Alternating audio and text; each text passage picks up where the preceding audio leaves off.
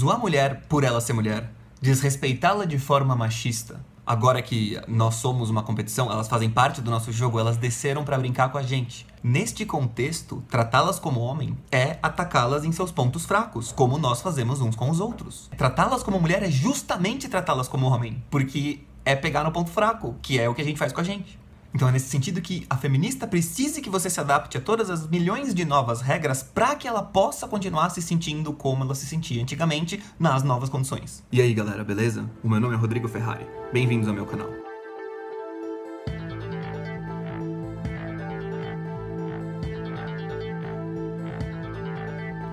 Nesse vídeo eu vou tratar de um assunto que já me pediram várias vezes. O público aqui tem bastante gente que gosta desse assunto as pessoas que não conhecem esse tema já devem ter conhecido agora que elas frequentam a minha sessão de comentários. Mas vamos partir do pressuposto, assim, do que, que eu tô falando? Vamos partir do pressuposto que eu tô falando no momento de homens reunidos em volta de um símbolo. É só isso que a gente tem. Esse símbolo é esse aqui que eu vou pôr aqui em algum lugar, que é Man Going Their Own Way. Homens seguindo o seu caminho. Em geral, é bom você partir de um pressuposto desse tipo, você vê o que, que tem de material e que você consegue identificar, e daí você vai construindo as coisas em cima. Hoje já existem vários canais grandes que se identificam com esse símbolo e que trazem essa perspectiva, e eles mesmos têm vídeos em que eles se definem, e por isso eu vou pôr aqui o link na descrição, porque o que eu pretendo fazer aqui não é substituir os vídeos deles ou, ou qualquer coisa assim. É, a minha ideia aqui é trazer alguma coisa nova que possa servir tanto para a galera deles, que assim alguma perspectiva diferente, quanto para a galera que não conhece muito bem isso daí, tentar ver de uma perspectiva que não é estritamente a deles, mas quem quiser ver exatamente a deles, tem, peguei aqui uns vídeos bons para servir de exemplo. O vídeo que define isso de forma mais sucinta, da perspectiva deles, o que é ser um deles, é, é um vídeo desse cara que chama Tio Migdal, e que ele diz assim: As regras que você tem que seguir são não casar, não morar junto, não engravidar nenhuma mina e não se envolver com nenhuma mãe solteira ou casada. Então ele diz que é uma estratégia jurídica, não um movimento. E se você vê dessa forma, você percebe que, e tem nos comentários, até vou ver se eu colo algum aí, de gente que fala, pô, eu já era isso e nem sabia, tal, uma coisa assim. É realmente. É, assim, faz muito tempo que já faziam isso antes de inventarem esses símbolos, já existia. É, o ponto é, tem até um dos principais caras desses movimentos aí que chama Rolo Tomasi, que tem um livro que chama The Rational Male, o macho racional. Então, é, o ponto é justamente esse, que essa é a perspectiva do macho racional. Então, se você despir todas as coisas modernas, o que você vê ali como essência é como otimizar, como viver a melhor vida possível considerando as condições que lhes são dadas, como ser um macho de forma racional no mundo atual. É só isso, em essência.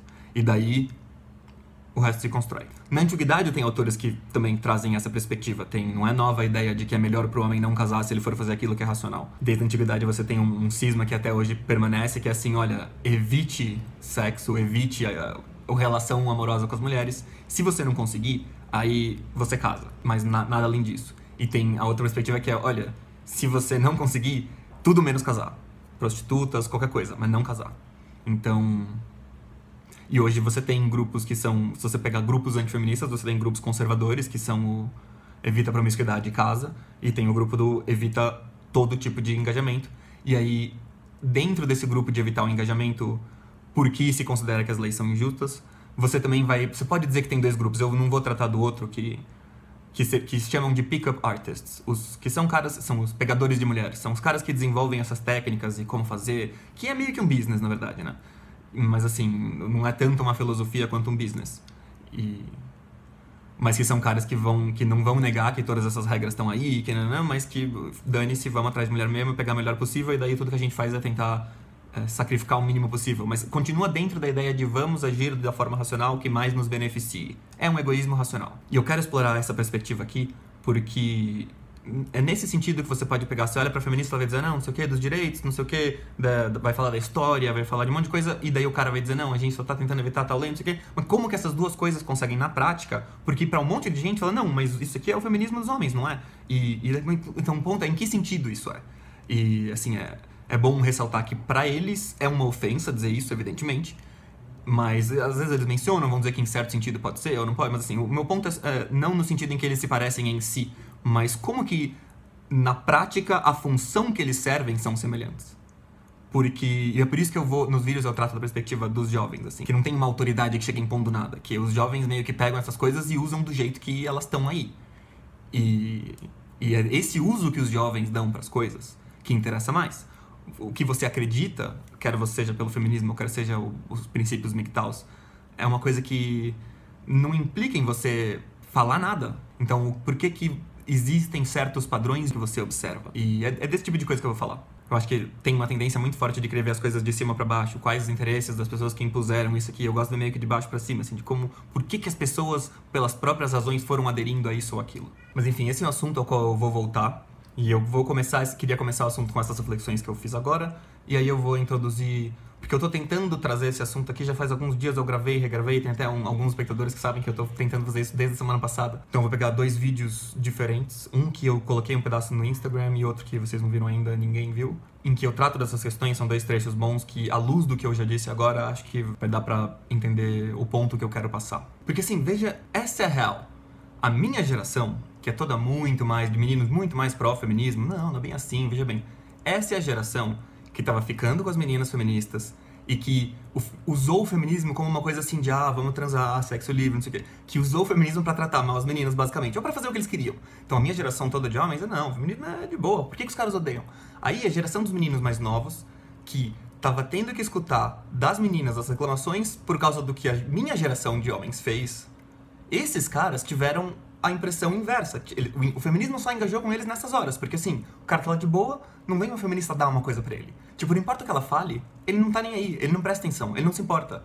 Eh, então, só na hora que se importa que ele engaja. E na hora que importa é se der problema no sexo ou no videogame. Inclusive, assim, o começo da onda antifeminista na internet é claramente marcado por um evento que chama Gamergate, que é basicamente, assim, em suma, quando o feminismo entrou nos jogos e começou a enfrentar alguma resistência. Não tinha resistência pública até o momento delas irem mexer com o nosso videogame. Não esqueça disso.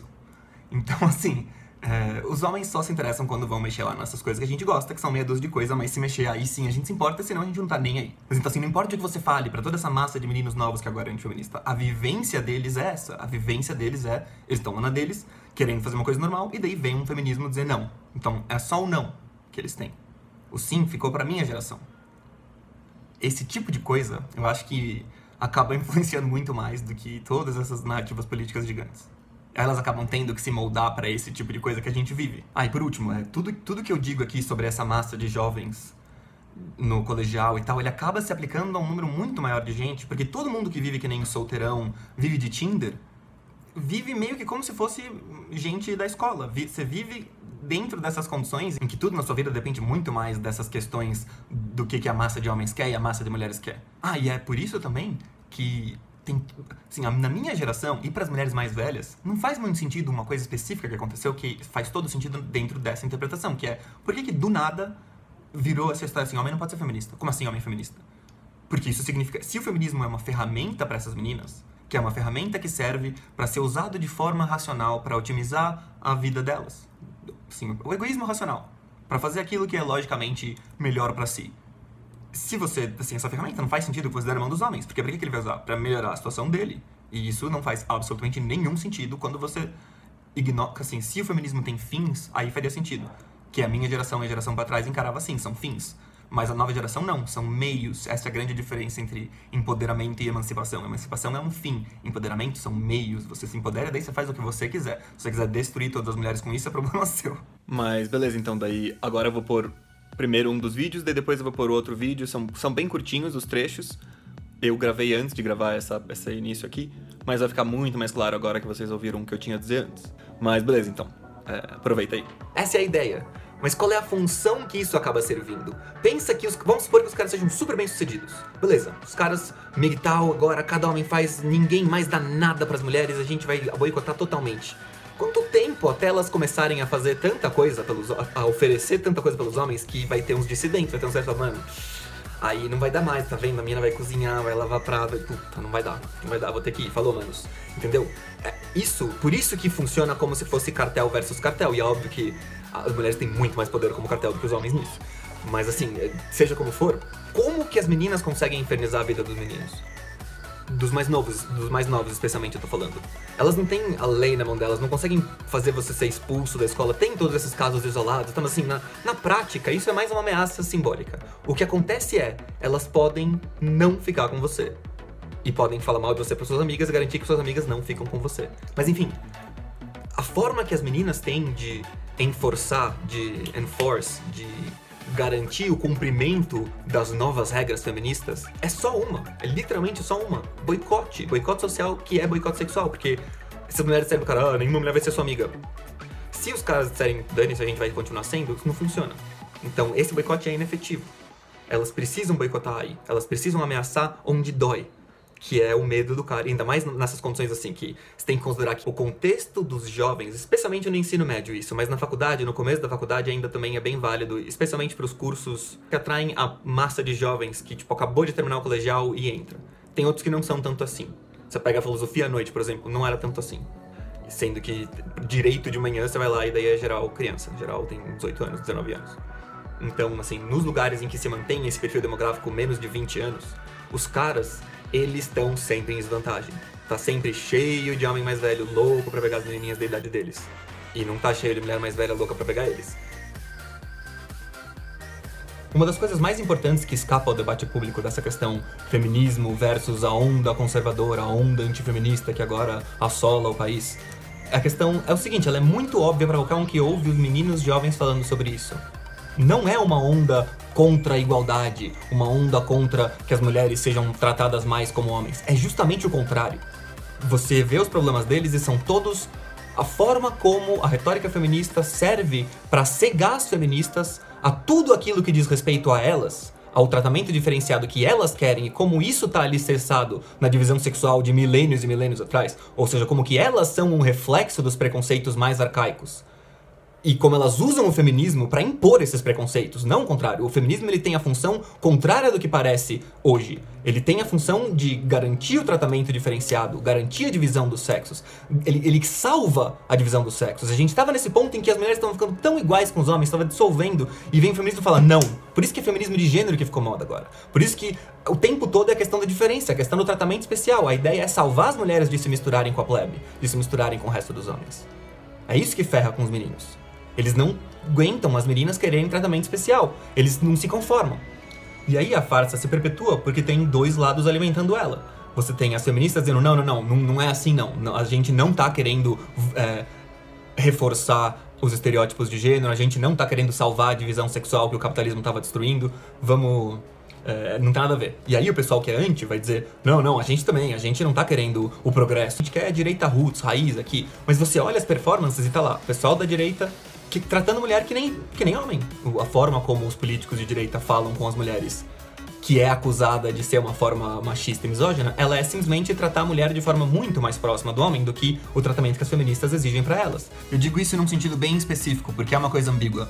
Mas assim, zoar a mulher por ela ser mulher, desrespeitá-la de forma machista, em contextos competitivos, na esfera pública, agora que nós somos uma competição, elas fazem parte do nosso jogo, elas desceram para brincar com a gente. Então, assim, neste contexto, tratá-las como homem é atacá-las em seus pontos fracos, como nós fazemos uns com os outros. Entende? Então, não é. Tratá-las como mulher é justamente tratá-las como homem, porque é pegar no ponto fraco, que é o que a gente faz com a gente. Então é nesse sentido que a feminista precisa que você se adapte a todas as milhões de novas regras para que ela possa continuar se sentindo como ela se sentia antigamente nas novas condições. Isso é o que chamam de dialética. Essa esse joguinho de inversão. Elas exigem que a divisão sexual, de uma forma mais radical, seja honrada. E assim, isso é tão óbvio, isso tá em todo lugar, que tudo aquilo que incomoda os meninos jovens nas feministas é reflexo da tentativa delas de restaurar e intensificar a divisão sexual clássica. E não uma tentativa de lutar contra elas. Por isso que elas só podem falar machismo, machismo, machismo. Porque se você. Porque assim, o que é o machismo? Tudo que diz respeito à divisão sexual remonta a esse, a esse problema delas. Só que você não acaba com a divisão sexual se você só mexer nas coisas dos homens. Você tem que olhar para as coisas das mulheres. Elas não querem de jeito nenhum mexer com absolutamente nada disso. Elas precisam dar um jeito de, com a retórica progressista, garantir todos os privilégios, todo o tratamento especial que elas julgam necessário e que faz parte da divisão simbólica clássica. É aí que ferra tudo, entendeu? E aí que vai ter um monte de feministas achando que é um monte de meninos revoltando contra elas. Não, assim, para todas as meninas razoáveis que não estão envolvidas nas e se consideram feministas, esse, essa massa de meninos antifeminista, elas tecnicamente não são antifeministas no seu conceito, provavelmente. Elas o são no sentido que dominou a esfera pública. Por isso que os termos são tão escorregadios. Por isso que não adianta você querer pegar uma frase da pessoa e, ah, é isso que ela acha. Não, não é, não, não funciona. Você precisa, de, você precisa cutucar muito uma frase para ir tirando o que tem dentro dela.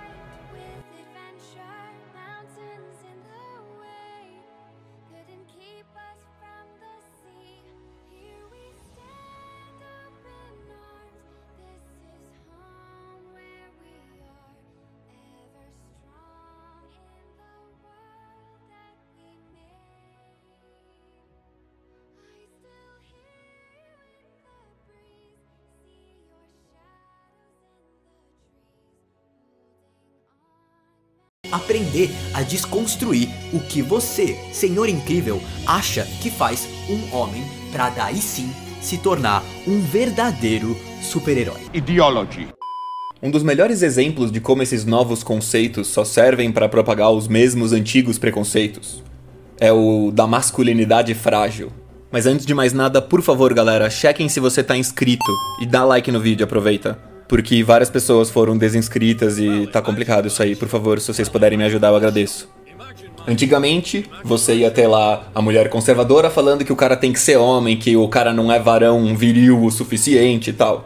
Agora é a modernete que vai reclamar que você não é homem o suficiente para suportar esses problemas da modernidade. Você precisa aguentar sua mulher saindo por aí, ganhando dinheiro e tudo mais, porque senão você não é homem o suficiente.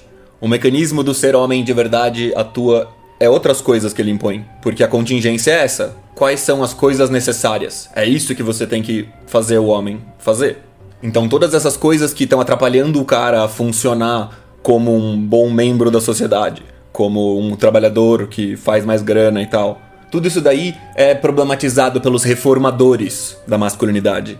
É isso que essa galera é em todas as épocas. O pessoal que tenta racionalizar mais, adequar melhor as relações humanas às relações de trabalho, às relações do dinheiro, moldar a nossa humanidade na direção correta, entre aspas.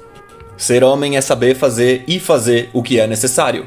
O ser mulher não está atrelado ao necessário. Ele está atrelado ao desejo do homem, à imagem da mulher. O lastro está fora de si. Por isso as mulheres conseguem problematizar tanto isso. Sendo que para o homem, esse papo de masculinidades, ele não faz sentido. Não, não compra ninguém. As meninas falam essas coisas estranhas e conseguem um monte de meninas para seguir elas e falar com elas. Os meninos tentam esse papo e não funciona. Por que não funciona? A gente tá atrelado à necessidade. O pessoal fala que a sociedade não deveria poder determinar o que você quer. Como assim a sociedade? Não importa o blá blá blá. O ponto é, você vai lá, você gosta de uma menina e ela só gosta de cara assim. E aí? O que, que você faz? Essa é a realidade que se impõe sobre você. Todo o resto dessa, desse papo de desconstrução tá flutuando acima da realidade num tapete voador e a gente tá aqui tendo que lidar com os problemas reais.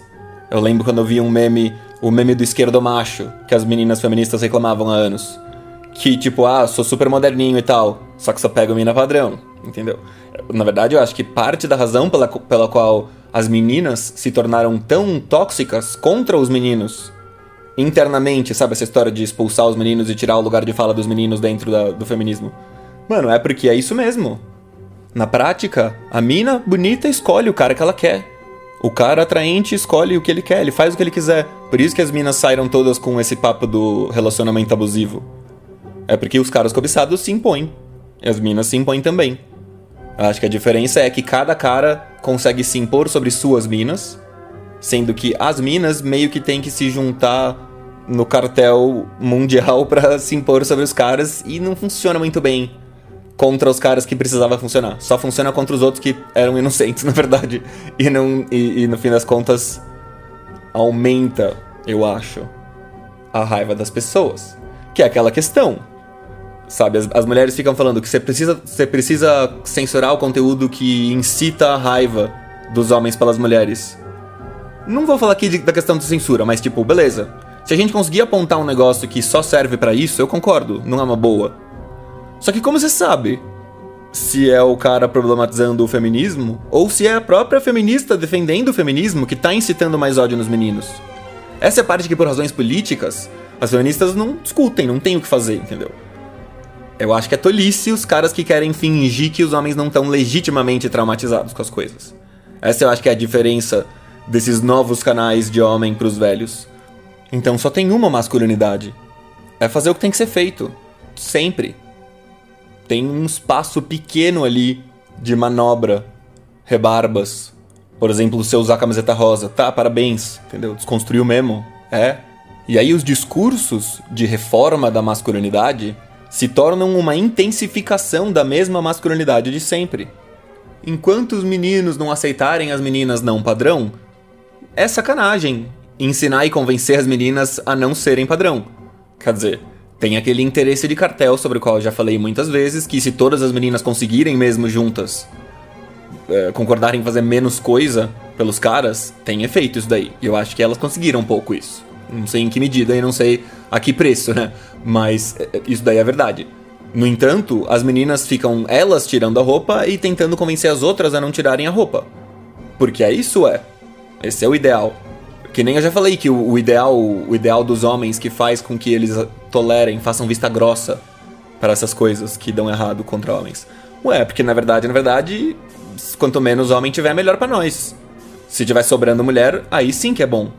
E as meninas também têm um negócio desses.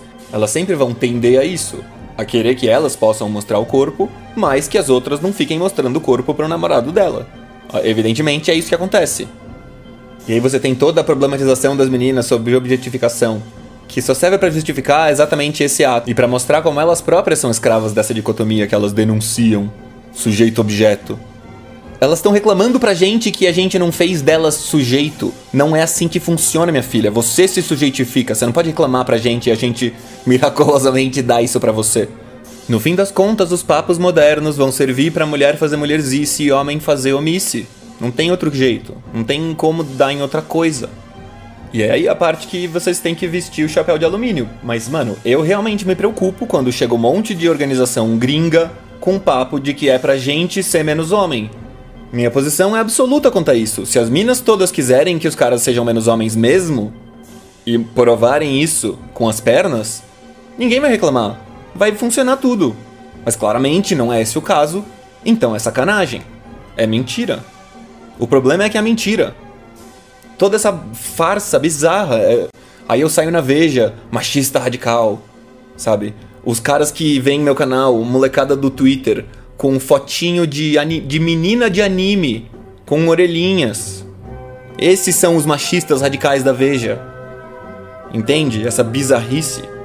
É assim que inverteu o negócio. É assim que as meninas mais caretas de todas. Tá ligado? É, é isso que aconteceu. De repente elas são as feministas. Elas são os progressistas. Desprezo que essa galera tem pela, pela escória deveria entregar o que aconteceu.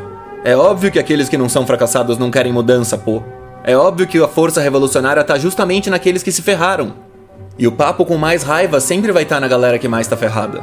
É claro que não prova. É claro que é fácil você ir lá e fingir que tá com raiva e ficar querendo manipular os outros. Mas. Quando você olha em volta e você vê que tem razões legítimas pra pessoa estar tá com raiva, e daí você vê ela expressando raiva, eu não acho que deveria ser nenhum absurdo e nenhuma coisa muito estranha. E a gente deveria saber usar os olhos melhor para poder distinguir entre o que que realmente cruza alguma linha e o que que não.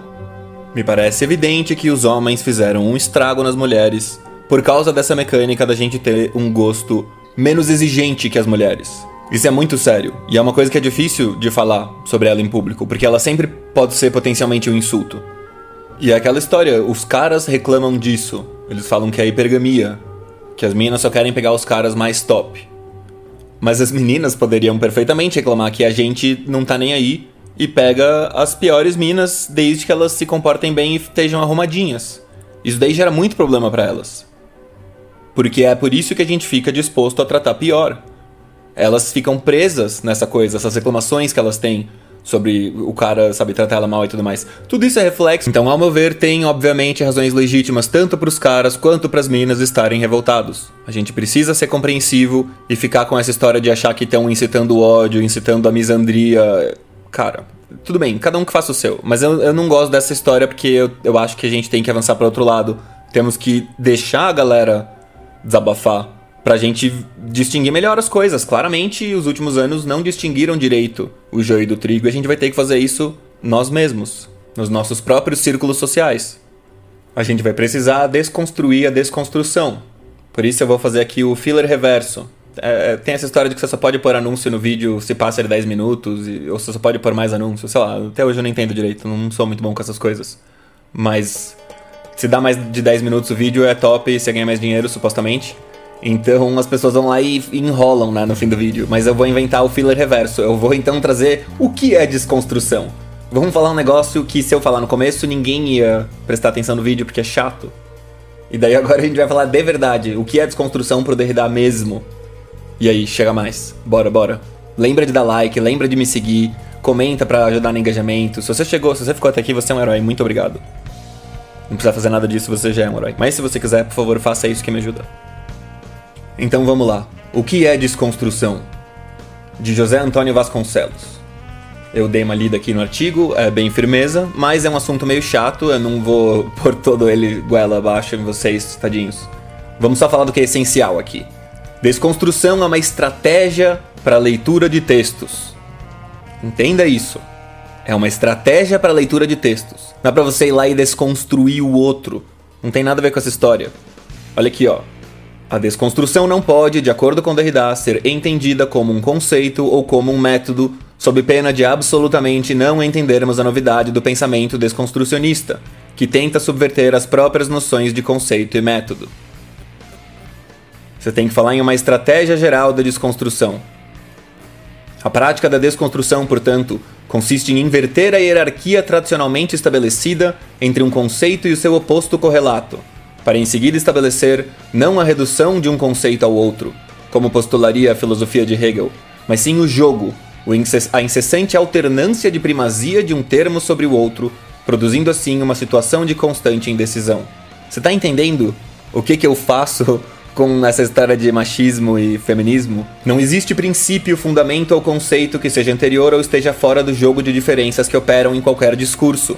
Uma das principais características da abordagem desconstrucionista é a apropriação e utilização de conceitos derivados de um sistema de pensamento para, ao final, mostrar como esse sistema não funciona. Este duplo procedimento de sistematicamente empregar o conceito ou premissa que se está solapando coloca o crítico numa posição não de distanciamento cético, mas de um envolvimento sem garantias. Esse é um aspecto da desconstrução que muitos acham difícil de entender e aceitar. Mas é isso então. Como podemos perceber, portanto, a desconstrução derridiana não tem por objetivo negar, simplesmente e levianamente, o valor da tradição filosófica ocidental ou negar qualquer distinção entre conceito e mito, entre filosofia e literatura, etc. Porque eh, ela fica desconstruindo essa oposição das coisas entre a filosofia e a literatura, entre o conceito e o mito, entre a causa e o efeito, ou que nem eu faço entre machismo e feminismo. Mas não que o Derrida tenha feito e, inclusive, é, se esse vídeo alcançou gente de esquerda e você sobreviveu até agora no meu vídeo, parabéns, você é foda. E, por favor, se você quiser criticar, critica aí, chama, chama os seus mitos aí, seus youtubers favoritos e tal. Eu sou super a favor de interagir com a galera positivamente, odeio tretinha, não vou me meter em nenhuma. Tô preocupado e ocupado com uma coisa que é muito mais importante. Que é resolver uma bagunça que fizeram com filosofia e sociologia quando decidiu virar modinha essa porcaria. E agora fica todo mundo falando disso, como se soubesse do que tá falando, e o negócio tá aqui, ó. Você tá vendo a diferença entre o que acontece entre esse blá blá blá das menininhas e isso? Eu tenho que aguentar as meninas achando que eu sou um machista radical. E, e lá em casa, no meu quintal, é os moleques reclamando que eu sou passapano das mulheres passar pano das feministas porque eu gosto de dinheiro. Antes era porque eu queria pegar geral, entendeu? Eles desistiram dessa narrativa. Agora a narrativa é porque eu quero dinheiro. É óbvio que eu quero dinheiro, mas isso daqui é muito mais importante. Mas é isso aí, galera. Muito obrigado por assistir até o fim e até o próximo vídeo. E tenha uma ótima quarentena forçada. Shout out, Débora. Imagina se eu conseguisse uma entrevista com ela, a gente falar sobre amor. Seria pesado, hein? Seria pesado. Celibatários do mundo, univos! Camaradas, é preciso socializar os meios de reprodução.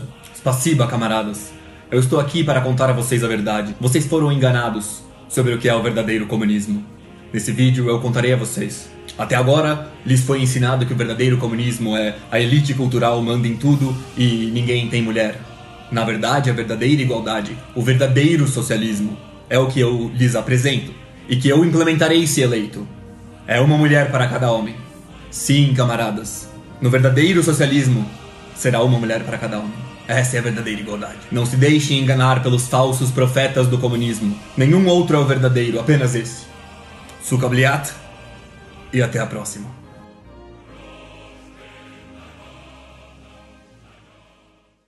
Camaradas, Totinho, acredita que em breve vai ter algum partido fascista de verdade ou que comecem a vir, a vir à tona? As mulheres estão protegidas pelo capital. Ponto. As feministas não são feministas, os marxistas não entendem de praxis, os freirianos têm preconceito com pobre, tá ligado? Tipo, tudo tá ao contrário.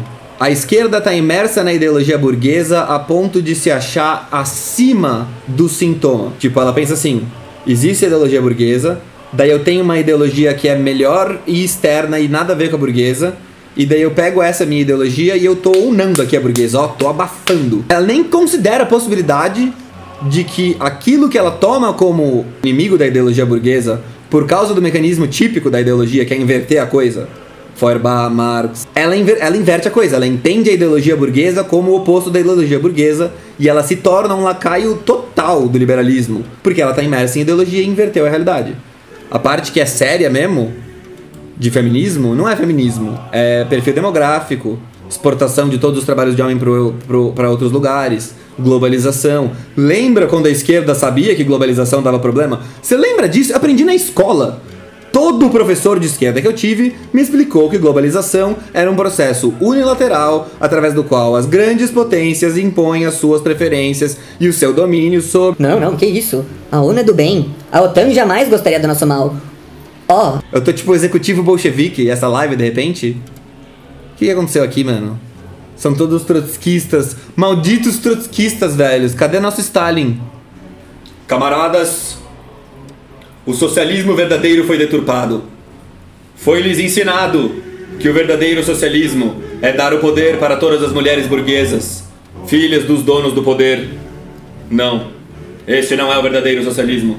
Elas são todas lacaias da ideologia burguesa, que se acreditam revolucionárias por estarem imersas no mecanismo que Feuerbach descreveu como a inversão da realidade. Sabe? Porque pensa assim, qual é o melhor jeito de você eleger o Bolsonaro? Tem algum melhor do que aquilo que as feministas fizeram?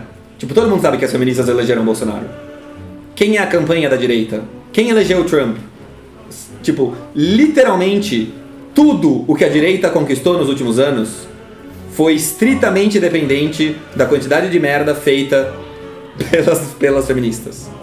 A direita liberal literalmente está controlando as feministas faz um bom tempo com o objetivo específico de destruir a esquerda. E ela conseguiu. E agora o que sobrou de esquerda são meia dúzia de caras progressistas que fazem sentido. E tipo, dois marxistas no meu chat, tá ligado? Finalmente a verdade foi dita, né, Guivernot? Tava demorando, né, mano? Vocês estão ligados? Alumínio Pio. É, esse é meu alumínio. Você é uma direita liberal.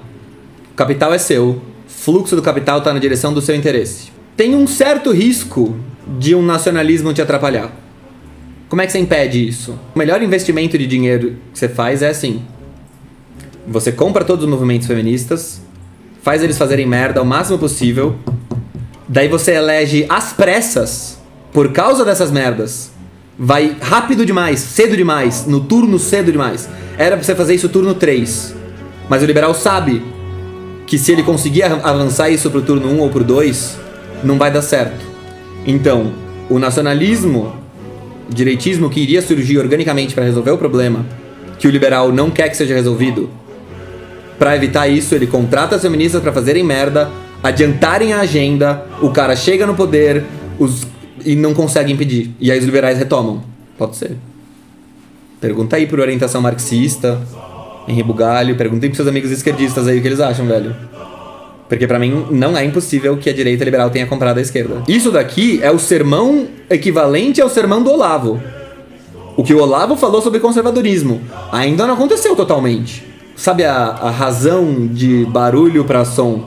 No caso dessas palavras feministas, foi aumentando tanto a quantidade de barulho, de gente falando coisas que não tem nada a ver com nada. Sei lá, velho. Monoblue, liber, liberar o Monoblue. É, é, é literalmente exatamente isso, José Augusto. Liberar o Monoblue, os caras têm só Dual Land. A gente aqui com, tipo. Não tem nem, mono, não tem nem montanha para castar as, as spell monohead o cara tem, tipo, três Force of Will, tá ligado? Na mão. O cara tá jogando Legacy. E você tá de Pauper, tá ligado? É isso que aconteceu. Toma essa alumínio peel aqui com Magic the Gathering, velho. Você acha que eu não sei? Você acha que eu não jogo? Claramente as meninas não sabem feminismo. Tipo, começa aí. Todo mundo sabe. Tipo, literalmente todo mundo sabe que as meninas não sabem feminismo. E elas estão de blá blá blá por aí. O único passo extra a se dar é será que tem algum efeito? Ou será que mulher. Ou será que blá blá blá de mulher é literalmente inútil? Que seria. Então, assim, um cara muito ultra mega machista, como as feministas, diria assim: Nah, tanto faz que as feministas estão com esse papo nada a ver. Então, os esquerdistas são tão machistas, tão absurdamente imersos em ideologia suprema de falogocentrismo, que eles nem acham que as mulheres são capazes de fazer qualquer coisa ou qualquer diferença. Como a galera da direita não é tão, tão machista assim, veremos, tá ligado? Vai ter outra live de, de aula essa semana? Vai, mano. Eu tô, tentando, eu tô tentando avançar o Gorgias todo dia que eu consigo, velho. Vamos ver se eu avanço amanhã. E tipo, é melhor que todo mundo sabe disso e não faz diferença, tá ligado? Essa é a parte mais legal da coisa. É que todo mundo sabe e não faz diferença. Esquerda Meteoro. Não, eu nem tenho nada contra o Meteoro, não. Não, não vi eles. Tipo, é que assim. Vocês podem ter visto o Meteoro nos velhos tempos e achado que eles fizeram algum estrago. Gorgias tem que acabar. Não, não, Gorgias não tem que acabar. É que eu quero acabar alguma hora. Todos os vídeos que eu vi Vou, tipo, tô falando, isso, tô falando isso com toda sinceridade. Desde que eu comecei a acompanhar os vídeos da galera de esquerda mainstream para ver o que eles falam, que são o Meteoro e o Henry Bugalho, não tenho reclamações quanto ao canal deles, não. Me parece que eles têm uma proposta de fazer um trabalho que não é revolução comunista na sua cara, porque isso literalmente seria ilegal e eles seriam banidos. Vão fazer o quê? Incitar a revolução armada? Não. Se propõem a fazer um negócio lá e fazem. Não, não, nada deles me incomodou, achei, achei razoável, tá ligado? Você gostava do Meteoro antigo? Eu não conhecia, não sei como eles eram. Mas os vídeos que eu vi, eu achei que, tipo. É, é que, tipo, eu não tenho editor, tá ligado? Então eu vejo eles falando, nossa, a edição, a edição deles é mó boa, tá ligado? Os caras sabem editar vídeo, os caras são top, tá ligado? Eu acho que, eu acho que o maior problema é. Não sei muito qual é o maior problema. Como que se consegue. Como que é possível se propagar um mal entendido tão colossal em tão tipo, poucos anos. Como que tudo se inverte e de repente, tipo, meio que todo mundo sabe que as feministas são a força mais machista absurda do mundo. E meio que, o que, que, você vai fazer, tá ligado? E, daí? Ela olha pra sua cara e fala, e daí? Sou machista mesmo se eu quiser, seu macho scruton. Ninguém pode fazer nada. Não importa. Entendam que é uma fase. Agora, esse segundo semestre e o começo do ano que vem, no máximo, vai ter reorganização simbólica, velho. Tô falando desde o ano passado e eu tô vendo acontecer na minha cara, velho. Não vai ter jeito. Vai ter reorganização simbólica sim. E aí a gente vai ver o que acontece. Tem que fazer a full crítica mesmo, tipo, a esquerda tá imersa na ideologia burguesa a ponto de se achar acima do sintoma. Ela acha que ela não que, que as coisas que ela faz não E aí, galera, beleza? Nesse vídeo eu vou voltar à questão da homossexualidade. E eu vou tentar abordar ela de um jeito mais simples. Vamos entrar por outro lugar. Comecemos pela pergunta: qual é a essência? O que está por trás da violência cometida contra os homossexuais?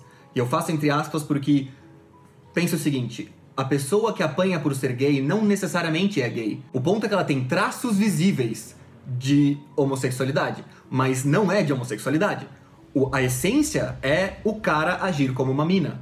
A essência da violência cometida contra os homossexuais, na verdade, é a violência cometida contra o homem que é uma mulher, contra o homem que age como uma mulher, que se vê como uma mulher. Esta é a raiz do problema. E qual é a questão então? Todas essas medidas que fazem literalmente, eles pegam todas as proteções que se dá à mulher e estendem especificamente ao homossexual como uma categoria especial, diferente, distinta do homem normal. O que, que é um homem normal? Um homem que não tem proteções especiais distintas na lei. Isso é normal. Você tem proteção especial? Você já não é mais um de nós. Então, essas medidas, elas literalmente fazem aquilo que constitui a essência da homofobia. Eles atrelam artificialmente toda a prática homossexual ao feminino. Então, é como se fosse o, o governo sancionando o preconceito normal, o preconceito de sempre. Então, ah, todo mundo acha que os homossexuais são como mulheres? Então, então tá bom, agora é sim. Homossexual é como mulher e vai ter que ser tratado como mulher. Não importa o que vocês acham. Então, assim, num mundo lógico, seria possível que no momento em que eles assinam o negócio, eles são automaticamente presos por homofobia. Agora, quando se conhece uma pessoa anônima, se ela for homossexual, ou melhor, se ela tiver traços femininos nítidos, você precisa tratá-la como uma mulher, ou seja, ficar cheio de dedos e preocupado e tudo mais, e aí você tem muito menos incentivo para interagir com a pessoa. Qual é o benefício de interagir com uma pessoa aleatória? Quando você tem uma pessoa que você nunca viu, o que, que você olha na cara dela e reconhece a existência dessa pessoa?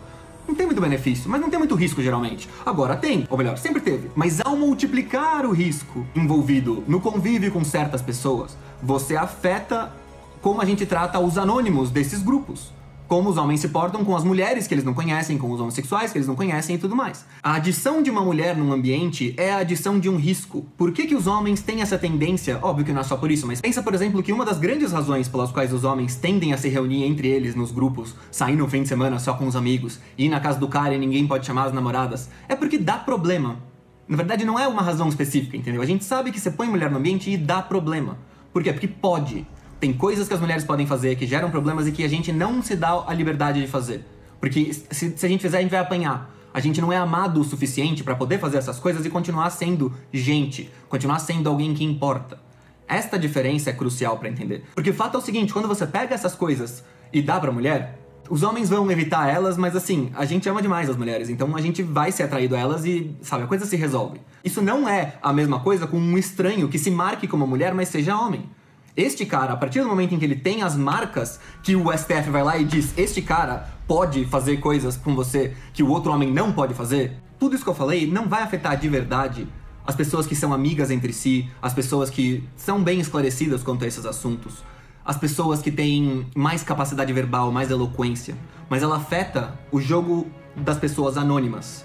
Principalmente no caso de gente que não tem muita capacidade verbal, que não é forte na defesa veja que a capacidade verbal ela é, a capac... ela é uma arma, ela é a capacidade de você se defender contra injustiças que possam ser cometidas contra você, explicando o que de verdade aconteceu. Se alguém te acusa de uma coisa falsa e você sabe explicar bem exatamente o que aconteceu, por que, que aquela pessoa fez isso com você de um jeito que o outro entenda bem, o cara vê uma verossimilhança e sabe, hum, é possível. Ele pode não ser convencido, mas só de você conseguir pôr isso na cabeça do cara, já é meio caminho andado. O cara que não sabe falar direito, que não sabe expressar os próprios sentimentos, que não sabe expressar as nuances sociais da situação, esse cara é um alvo fácil. Ele é como se fosse uma, uma presa fácil, uma mulher fraca num lugar perigoso. Porque não é que a fraqueza vá te ferrar toda hora é que principalmente quando der um conflito, vai ser um problema. É a mesma coisa aqui com relação à capacidade verbal. Tudo bem que o cara não é muito eloquente, só que se ele tiver algum desentendimento com alguma pessoa que tá num grupo protegido, ele tá no. Ele, isso é perigoso de verdade pro cara. Porque você fica bravo e você reage falando besteiras, isso, essas coisas acontecem. Então é de verdade um perigo que você cria. E aí o jogo das pessoas anônimas fica um pouco adulterado. Todo mundo, principalmente quem não é muito versado nesses assuntos, vai tender a ter, assim, sentir um risco quando entra uma pessoa que se marca, não é nem os homossexuais, esse é o ponto todo, porque você não sabe quem é homossexual. É, mas toda pessoa, todo homem que se marca com um traço feminino vai ser visto como um problema, que é exatamente o de sempre. É exatamente o problema de sempre. A homofobia nunca foi contra sodomitas especificamente. Você mistura isso com tabus, quando está tentando implicar que as pessoas que batem nos homossexuais é especificamente por causa do, de uma coisa que ele faz entre quatro paredes. Não é isso, as coisas não funcionam assim. A raiva contra o homossexual, ela tá diretamente ligada ao cara que acha que pode se portar como uma mulher quando nós não podemos, porque a gente não vale tudo isso. Então, assim, eu não acho que vão passar essa lei e por isso vai triplicar a violência contra eles. Mas eu acho que, no mínimo, é algo que deveria ser considerado. Não é filosofia besta isso. Isso é um negócio que não é, não é tão absurdo o que eu tô falando. É mais ou menos simples.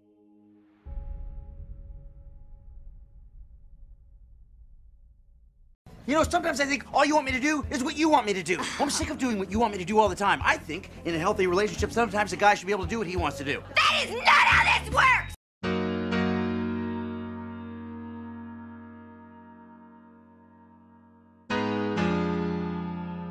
O que é hipergamia? Hipergamia significa casar com uma pessoa de posição social mais elevada. Nas sociedades humanas, se observa claramente o padrão de mulheres casando com homens de condição mais elevada que elas. E por isso disse que a mulher é hipergâmica. Em geral, a gente tende a ver a hipergamia dentro do contexto dos casamentos monogâmicos. Pensando nessa direção, as pessoas se questionam por que as mulheres não poderiam casar mais frequentemente com homens do mesmo status que elas, coisa que continua não sendo padrão em nenhum lugar do mundo. Questionam também se não é perigoso continuar elevando o status relativo das mulheres ao dos homens, se a tendência hipergâmica continuar igual. Porque isso aumenta cada vez mais o número de homens incasáveis, indesejáveis é que a hipergamia, nesse contexto da monogamia, concentra um imenso poder de escolha nos homens mais desejáveis, que aí podem tratar as mulheres muito mal e deixam elas revoltadas. Aí elas fazem campanhas de marketing, leis, perseguições, tudo que podem. Mas evidentemente sua revolta raramente alcança, se é que alguma vez alcança, esses homens mais desejáveis de todos acima delas. E sobra em geral para os homens abaixo delas, que são justamente os caras mais prejudicados com essa nova ordem sexual. As mulheres, evidentemente, não estão nem um pouco interessadas a se condenar a maridos inferiores. Elas então desprezam duplamente esses homens, por serem indesejáveis e por serem da classe dos homens privilegiados, que não as amam o suficiente. Eles têm a face do inimigo e não têm poder para reagir. Além da massa de mulheres e homens descontentes, sacrificados no altar dos ricardões, isso parece também aumentar a criminalidade. A hipergamia, nesse contexto, faz com que exista um enorme excesso de homens solteiros. E é demonstrado estatisticamente que excesso de homem solteiro numa região está relacionado ao aumento da violência naquela região. Sem contar com as pesquisas relacionadas ao perfil demográfico de presidiários, que demonstram claramente que tem alguma relação aí. Que demonstram claramente que os homens casados se comportam melhor. Isso deve ser parte do motivo pelo qual as sociedades humanas mais duradouras e estáveis, o suficiente para terem deixado o registro em geral, têm esses costumes de restrição do status feminino, que funcionam como um mecanismo de controle do caos e do crime. As mulheres aí é que são sacrificadas no altar da ordem social. Rebaixadas, garante-se que a hipergamia delas continue sendo funcional, só que ao mesmo tempo, a maior parte dos homens consegue continuar casando. Então, é provavelmente essa a principal função dos mecanismos que tentam empurrar a classe das mulheres abaixo da classe dos homens. A saber, o efeito de aumentar a casabilidade dos piores homens. Isso, evidentemente, não é do agrado das mulheres, tomadas isoladamente. Cada uma delas tem o interesse do melhor marido possível para si. Só que do interesse do coletivo, da sociedade, do todo, as coisas já mudam um pouco de cara. Mas apesar de tudo isso fazer sentido, o que se esquece geralmente quando se pensa dessa forma é um único ponto essencial, que é isso aqui só faz sentido dentro do contexto da monogamia. Num contexto da poligamia, as coisas mudam de figura. Veja o que Schopenhauer diz no ensaio sobre as mulheres. Entre os povos polígamos, todas as mulheres encontram quem se encarregue delas. Entre nós, pelo contrário, o número de mulheres casadas é bem restrito, e há um número infinito de mulheres que fica sem proteção, solteironas vegetando tristemente, ou então tornando-se miseráveis prostitutas. É isso que parece nos faltar, a percepção de que, na verdade, a própria monogamia já é uma instituição feminista, já é uma parte da fundação dos direitos de igualdade da mulher. É preciso que muito tempo passe sob o progresso trazido pela instituição da monogamia para que as mulheres comecem finalmente a vê-la como um retrocesso. É apenas no momento em que a coletividade já consegue assegurar todas as coisas para as mulheres que aí a monogamia se torna um fardo para elas. Mas enquanto o coletivo não assegura nada a elas, a monogamia para elas é uma benção e uma condenação aos homens, que poderiam, com aqueles recursos, sustentar inúmeras outras mulheres, mas são obrigados a pegar todo o recurso excedente e dar na mão de sua mulher, para que ela faça o que ela quiser. Ele não pode gastar isso com mais famílias, mais filhos, só o quanto ela quiser, do jeito que ela quiser. E por mais que o homem, por mais que no começo, pelo menos, isso viesse junto com o homem ter certos direitos a mais da mulher, que essa é a parte que precisa ser levada em consideração. Quando você fala no casamento monogâmico de dele ser uma certa opressão do homem contra a mulher, você precisa levar em consideração que o contexto é sempre esse. A mulher está sendo elevada através do casamento. Em contrapartida, o cara tem alguma coisa em troca. O fato é que é uma troca, realmente. Não faz o menor sentido a mulher obedecer a um homem que é do mesmo status que ela. Mas também não faz sentido o homem de maior status se igualar a uma mulher por nenhuma razão de menor status.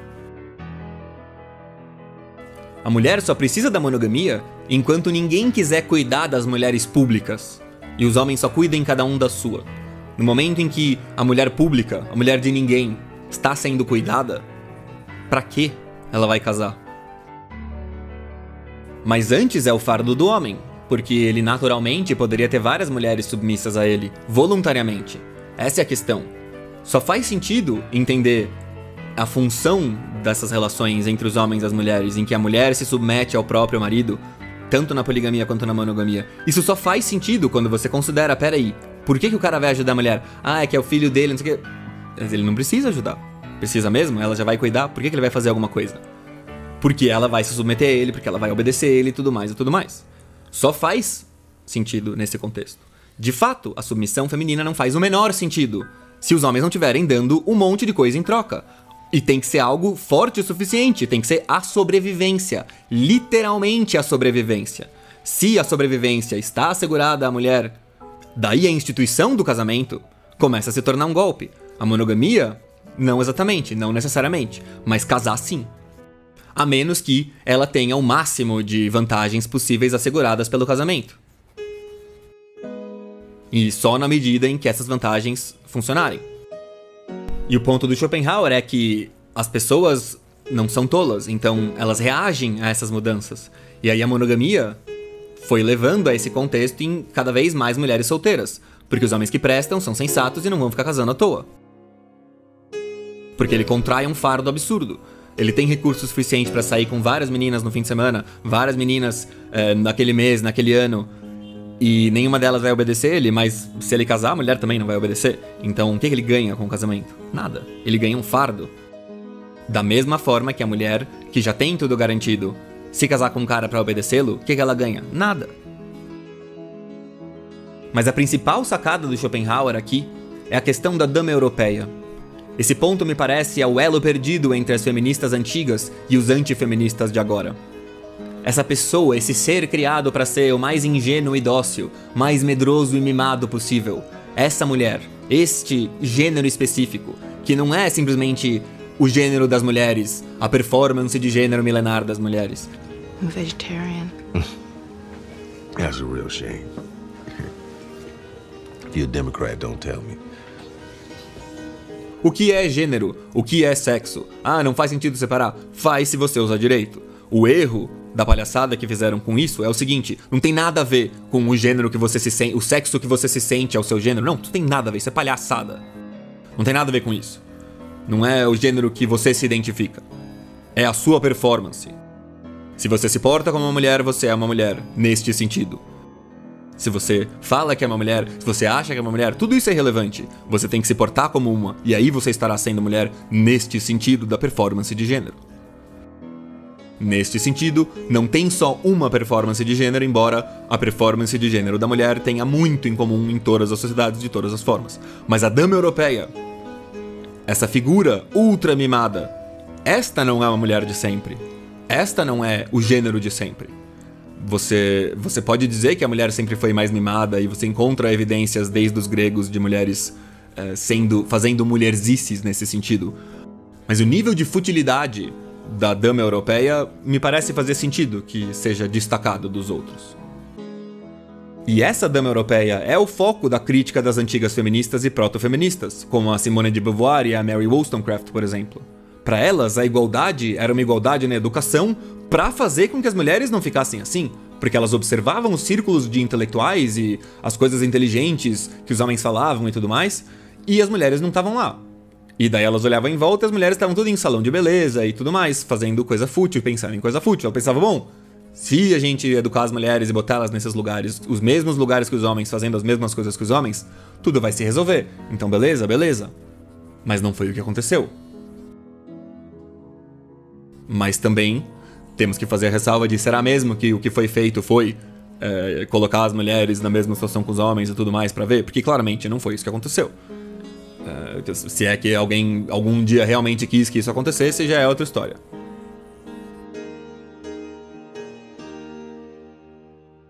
Mas o que me espanta nesse assunto é quão desapercebido costuma passar a maioria dos comentaristas, exceto talvez a Camille Paglia, que essa nova jovem feminista a burguesa esquerdista tenha se tornado justamente a principal encarnação, o avatar dessa figura da dama europeia mimada e racional. Eu acho que a linguagem que tornou possível essa confusão é a do feminismo de gênero. E é por isso que não é saudável jogar fora essa divisão entre sexo e gênero. A crítica feminista era contra a construção gênero feminino por ele ser ruim para as fêmeas. As novas feministas, as feministas de gênero, não fazem isso. Elas abraçam essas características do gênero construído e passam a defendê-la e exacerbam muitas vezes essas características. Se tornam mais irracionais no sentido estereotipado e tudo mais. Elas tendem a negar que tal ou tal coisa seja biológica, mas elas admitem e intensificam a divisão sexual sempre que algum dos mecanismos de gênero é descoberto como útil. Então, como muitos deles são úteis, o trabalho delas é basicamente ficar salvando e intensificando essa parte do gênero que elas acham que é boa. Que está em ameaça de fato. O, o, o, momento atual é de dissolução das identidades em certo sentido. Os homens e as mulheres se tornando mais parecidos. Então, o feminismo de gênero me parece totalmente reacionário. É uma reação a essa história toda, a essa bagunça. De pegar as mulheres e não, nós somos mulheres sim, vamos agir que nem irracionais, loucas, porque é assim que a gente vai se sentir mulher mesmo. Eu vejo por aí.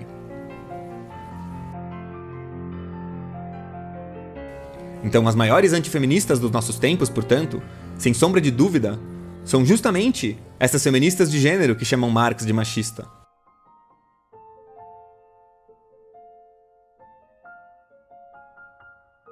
Mas é isso, galera. Obrigado por assistir e até a próxima.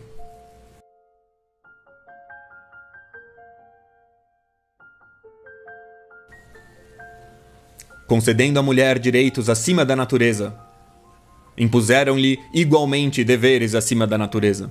Daí decorre para ela uma infinidade de desgraças. Essas exigências de classe e de fortuna são de tão grande peso que o homem que se casa comete uma imprudência se não contrai um casamento vantajoso.